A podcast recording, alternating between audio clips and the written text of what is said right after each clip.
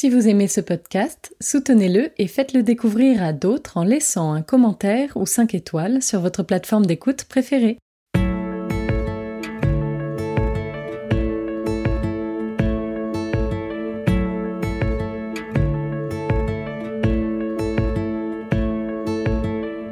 Vous écoutez La philanthropie en question, le podcast qui vous emmène au cœur de la recherche sur le don.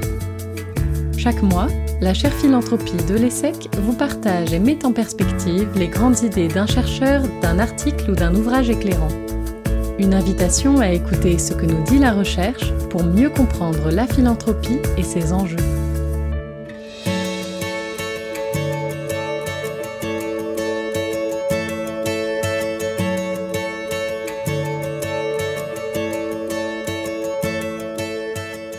Bonjour à tous. Je suis Anne Meunier, chercheuse à la chaire philanthropie de l'ESSEC, et pour ce 26e épisode, nous allons nous intéresser au rôle que jouent les fondations conservatrices dans la diffusion du climato-scepticisme à l'heure de la polarisation de la vie politique. Pour cela, je vous présente un article de Nathalie Rauscher intitulé American Philanthropy in the Age of Political Polarization, Conservative Mega Donors and Foundations and Their Role in Spreading Climate Skepticism la philanthropie américaine à l'heure de la polarisation de la vie politique, les méga-philanthropes et les fondations conservateurs et leur rôle dans la diffusion du climato-scepticisme. J'ai entendu parler de cet article grâce à un réseau de chercheurs en sciences sociales sur les questions de transition environnementale dont je fais partie. À la veille de la COP28, je trouve important de vous parler à nouveau de transition sociale et environnementale. J'apprécie de pouvoir partager aussi des travaux de chercheurs qui ne sont pas spécialistes de philanthropie, car ils apportent toujours une perspective intéressante, un regard différent, et nous permettent de faire un pas de côté par rapport à ce que nous, les chercheurs spécialistes de philanthropie, pouvons offrir comme analyse. L'article est passionnant, et je dois avouer que sa lecture m'a bouleversée, car il montre très bien comment certaines fondations conservatrices sont en train de mettre en danger notre planète, notre démocratie, et nos valeurs plus largement. Pas seulement aux États-Unis, mais aussi de plus en plus en Europe. Cela rappelle que le don, comme tout échange monétaire, peut avoir des effets positifs ou négatifs, selon son origine, ses modalités, mais aussi, et surtout, selon les causes qu'il soutient.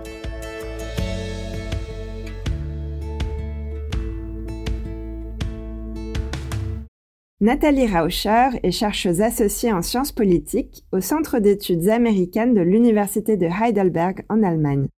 Elle n'est pas spécialiste de philanthropie, mais a travaillé sur des sujets variés autour de cette thématique, comme la philanthropie américaine, les think tanks, les médias ou les transformations du monde du travail, entre autres.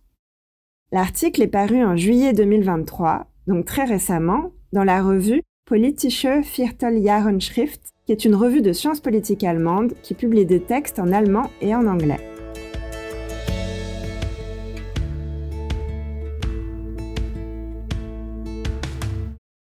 Le texte est d'une si grande richesse qu'il est difficile d'en restituer les idées principales en si peu de temps.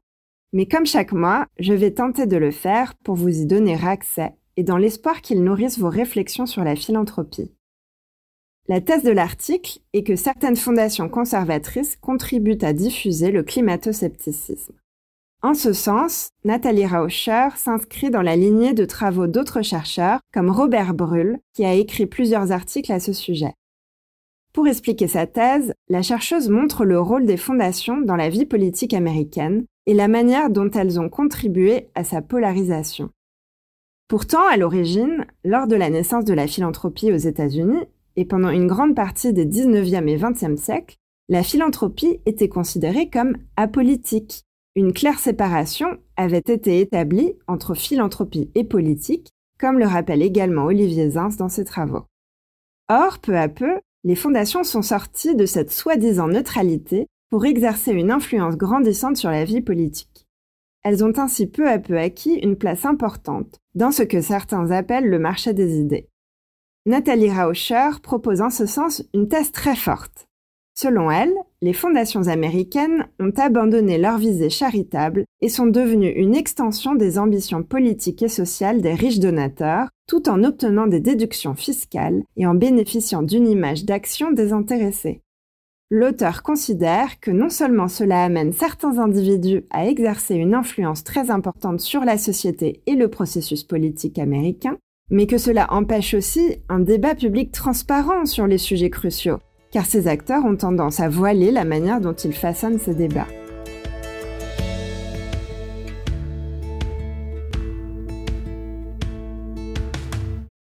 Trois grandes idées ressortent de ce texte.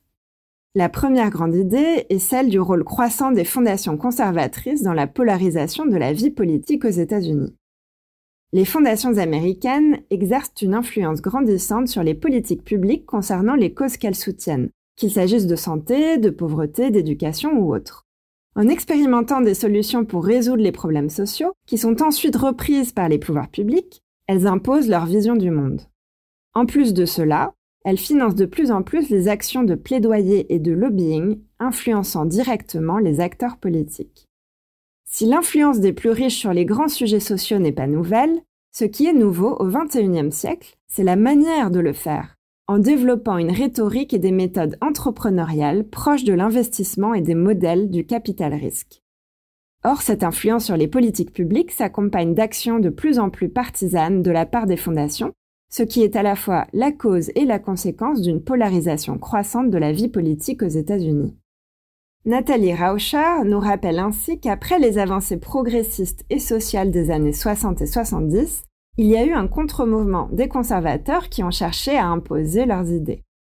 Mais c'est en particulier les transformations du financement des campagnes électorales qui ont joué un rôle majeur dans la polarisation de la vie politique américaine, car les candidats ne devaient plus simplement convaincre les électeurs, mais aussi les donateurs. Le grand tournant a été le cas Citizens United Supreme Court en 2010. En effet, ce jugement a autorisé les entreprises et les individus à donner de manière illimitée pour les élections, tout en bénéficiant de déductions fiscales. L'influence de l'argent sur les élections s'est donc depuis intensifiée, avec une augmentation des mégadons en particulier les donateurs conservateurs sont devenus de plus en plus actifs. Les frères Koch, par exemple, parmi les plus grandes fortunes du pays, ont développé des séminaires, renforcé leur réseau et fondé Americans for Prosperity, un groupe libertarien conservateur qui a une grande influence sur la vie politique américaine. Il a notamment contribué aux changements récents observés au sein du Parti républicain, menant à ce que les candidats à la présidentielle portent un discours de plus en plus extrême.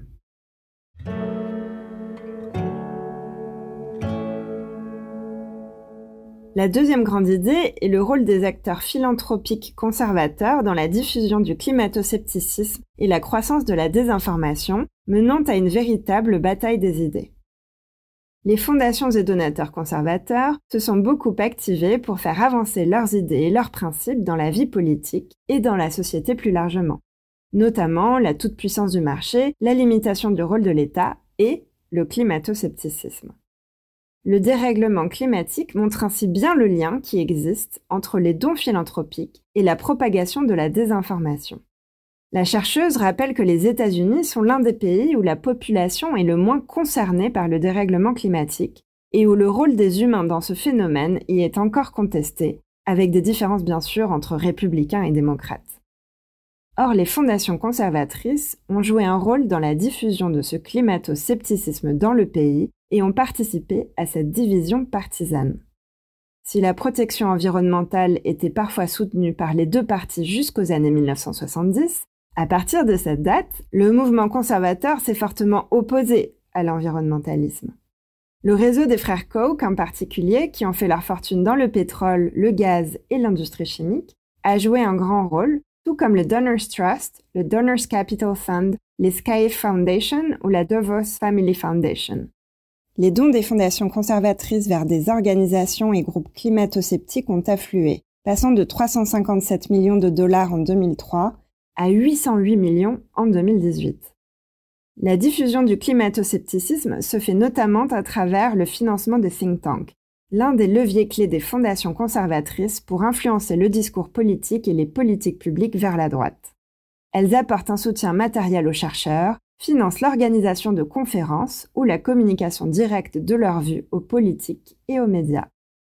Or, les fondations plus progressistes préfèrent financer de la recherche rigoureuse et neutre plutôt que des think tanks qui peuvent produire des connaissances biaisées. Pour propager le climato-scepticisme, ces fondations conservatrices ont aussi recours à de nouvelles stratégies, notamment le financement long terme et structurel pour permettre aux organisations conservatrices de monter en capacité. Elles utilisent également des véhicules spécifiques pour leurs dons, comme les Donor Advised Funds, qui sont moins soumis à des obligations de transparence afin d'obscurcir l'origine des dons. C'est ce qu'on appelle la dark money. Concernant les discours, les premiers temps étaient au déni du dérèglement climatique, mais aujourd'hui le déni est moins courant et laisse place au refus des politiques environnementales et à la diffusion de doutes concernant les recherches scientifiques. Cette diffusion de visions climato-sceptiques a non seulement un impact aux États-Unis, par exemple à travers les nombreux appels du Parti républicain à s'opposer aux actions de l'Agence de protection environnementale ou aux politiques environnementales, mais elle a aussi un impact au niveau international, avec par exemple le refus dans les années 90 de signer le protocole de Kyoto par le Sénat sous majorité républicaine ou le retrait des accords de Paris par Donald Trump. Et cette vaste opération de désinformation sur le dérèglement climatique menée par ces fondations conservatrices est en train de s'accélérer.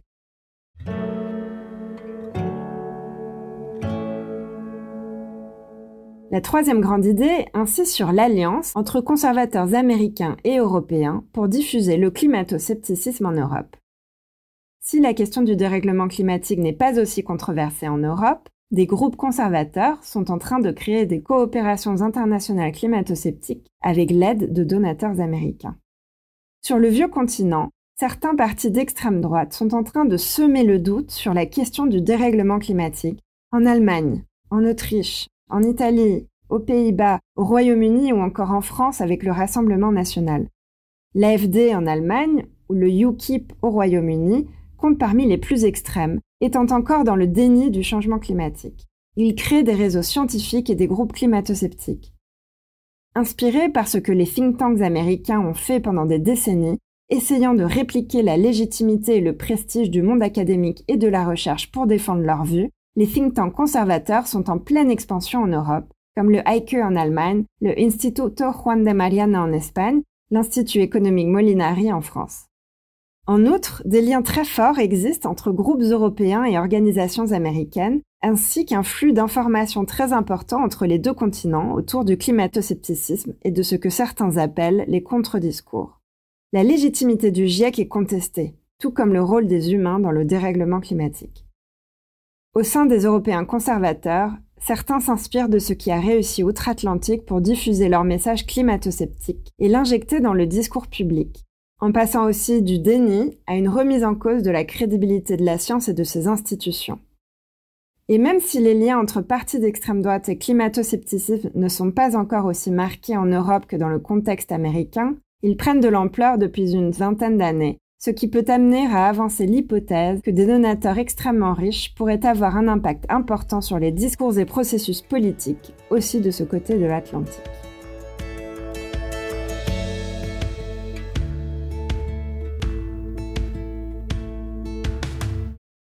Pour conclure, j'aimerais d'abord revenir sur l'art subtil de ces fondations conservatrices pour mettre en danger notre planète, la démocratie et nos valeurs. La chercheuse le montre bien sous des apparences charitables, sous l'étiquette d'éducation, car c'est ainsi qu'elles financent les think tanks, elles font de la désinformation et cherchent à peser dramatiquement sur la vie politique de nos pays et de nos démocraties, en défendant des idées et leur vision du monde qui défient les données scientifiques.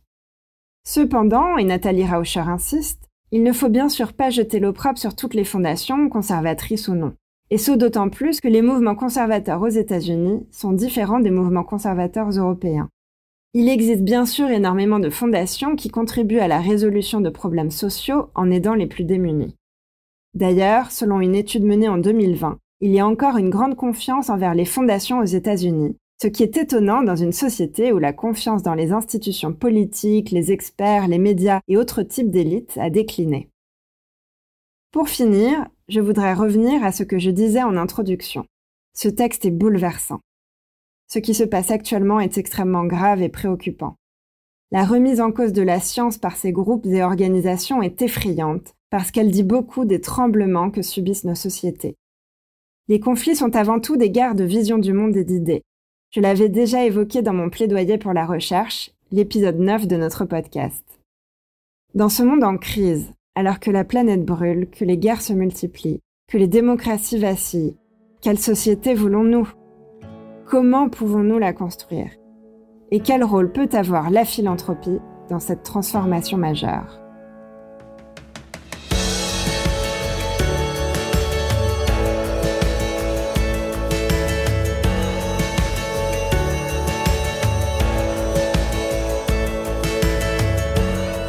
Vous avez écouté le podcast La philanthropie en question avec Anne Monnier de la chaire philanthropie de l'ESSEC. Pour aller plus loin, nous vous invitons à parcourir les références listées en description de l'épisode. Vous y trouverez également notre site internet et notre compte Twitter. Rendez-vous chaque dernier mercredi du mois pour un nouvel épisode. À bientôt!